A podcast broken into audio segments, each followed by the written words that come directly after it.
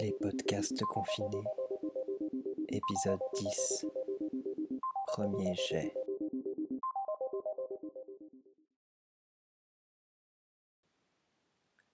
Jouer au bricolo m'amuse toujours plus chez les autres.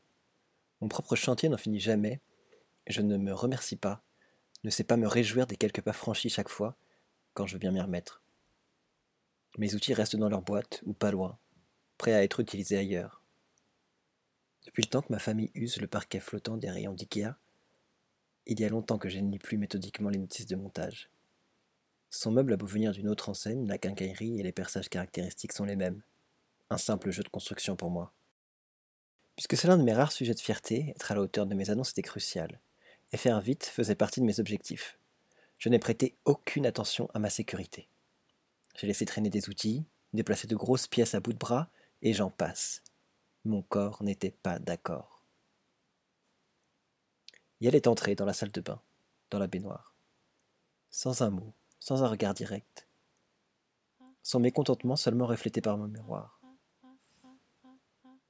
Moi qui voulais lui faire plaisir, je soupire au toucher de son bassin contre mes fesses. Yael me prend la fleur de douche déjà mousseuse et la passe lentement sur ma peau, me pousse. Je m'appuie contre la faïence. La robinetterie me renvoie des reflets qui rappellent les contorsions consenties au maintien des premières pièces pour les assembler. Et elle me tient à distance. Passe son bras entre mes jambes, se saisit de la pomme et me rince, toujours avec cette lenteur inhabituelle. Ces gestes saccadés, familiers, refont surface une fois le coupé et elle ne met pas dix secondes à sortir de la baignoire, se sécher avant de me jeter une serviette à la figure et disparaître. Je me dirige vers sa chambre dès que je ne goûte plus. Le lit est fait, ma boîte est fermée près de la porte. Je ne vois pas mon sac, celui qui contient mes vêtements propres, et elle me pousse de l'épaule. Alors Tu croyais que t'allais pouvoir me baiser après ça? Genre, t'as payé d'avance pour ton plaisir. T'es toute nouée maintenant pleine de courbatures qui te gêneront peut-être pendant plusieurs jours. Et tu crois que ça me fait plaisir? Hein? Tu crois quoi? Que j'avais besoin de toi pour le faire? Comme si j'avais besoin d'un homme. Et elle me pousse sur le lit. Le drap de bain s'ouvre dans le mouvement que j'esquisse pour accompagner ma chute. J'attends la suite, mes appréhensions éclipsées par l'excitation. Ne me regarde pas. À peine suis-je sur le ventre qu'une main claque mon postérieur. Et elle s'approche, me pétrit. Une nouvelle fessée à droite cette fois, me tire un gémissement. Et elle sait ce côté particulièrement sensible et en profite. J'ai été vilaine de penser à sa place, faire à sa place, même en pensant et lui faire plaisir. Entre nous, c'est une circonstance aggravante. J'ai été si vilaine que je ne mérite pas ces soins déguisés en punition. L'envie de la supplier monte pourtant tonitru dans ma tête, tourne dans ma bouche derrière mes lèvres que je peine à garder serrées. Laisser la main, découvrir ce qu'elle me réserve. Froid, le lubrifiant sur mon anus, alors que la chaleur n'a pas cessé d'augmenter au niveau des rondeurs voisines. Je ne reconnais pas l'objet glissé entre elles. Un nouveau jouet dans cette maison? Sa longueur ne fait pas refluer l'envie de me coller contre la menthe.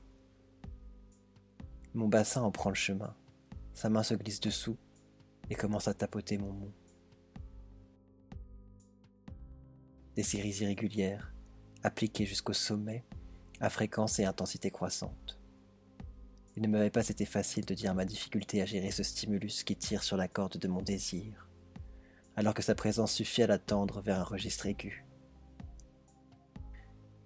J'ai lui été reconnaissante de m'avoir épargné jusqu'à aujourd'hui. Quand il ajoute à ses suites percussives deux nouvelles notes, la toison empoignée et un doigt passé entre les nymphes.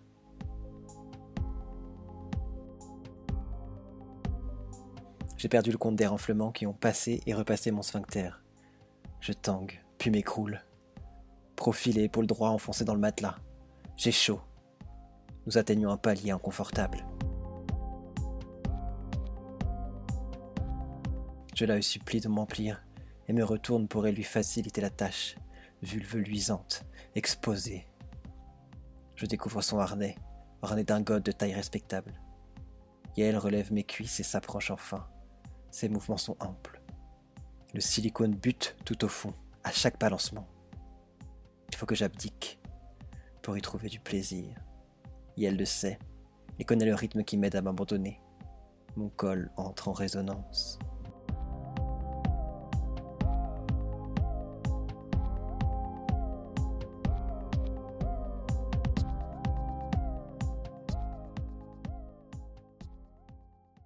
Son regard un peu dur plonge enfin dans le mien, et elle se gargarise de son pouvoir, me force maintenant à ne pas détourner les yeux, d'une main ferme sur ma nuque alors que le flot d'émotions me déborde. J'imagine mes larmes former une constellation de taches parfaitement rondes sur les draps, sous ma tête, sous ses doigts. C'est peut-être le pire aspect du supplice du jour, la libération de toutes les tensions dans mon corps, et entre nous, je la souhaitais, mais passer par tous ces états sous ses yeux, et elle fond sur ma bouche un instant avant de la laisser souffrir sur ma voix discrète. Enfin, l'une contre l'autre. Son souffle court me fait frissonner sous la sueur. Je n'ose pas la serrer dans mes bras. Ce privilège n'est peut-être pas encore offert. Doucement, et elle se retire, en souriant des fluides qui nous lient, en recueil de sa langue. Mon bassin pivote vivement, cherchant à se dérober par un mouvement réflexe écourté. Tous mes orifices n'ont pas été libérés. Pendant qu'elle se désarnache, je trouve une position dans laquelle me détendre. À peine les cliquetis ont-ils cessé que je sens sa respiration dans mes replis trempés. Sa bouche se ferait un chemin alors qu'elle sort les perles une à une. Quand plus rien ne chatouille mon périnée, sa langue remonte vers mon clitoris. Nous sommes loin d'une douceur post-liminaire. Mon bassin tressaille vivement par moments.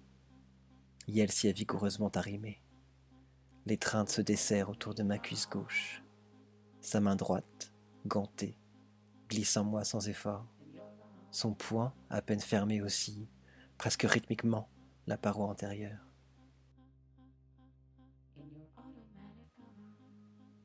La mentalette, plus qu'elle ne me suce à présent et se redresse délaissant ma hanche pour se caresser.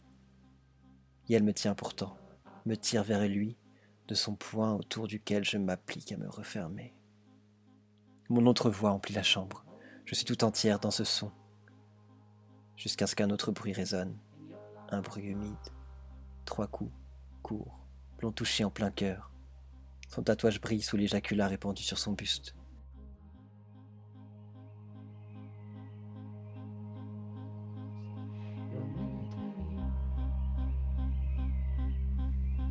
C'est moi qui ai fait ça?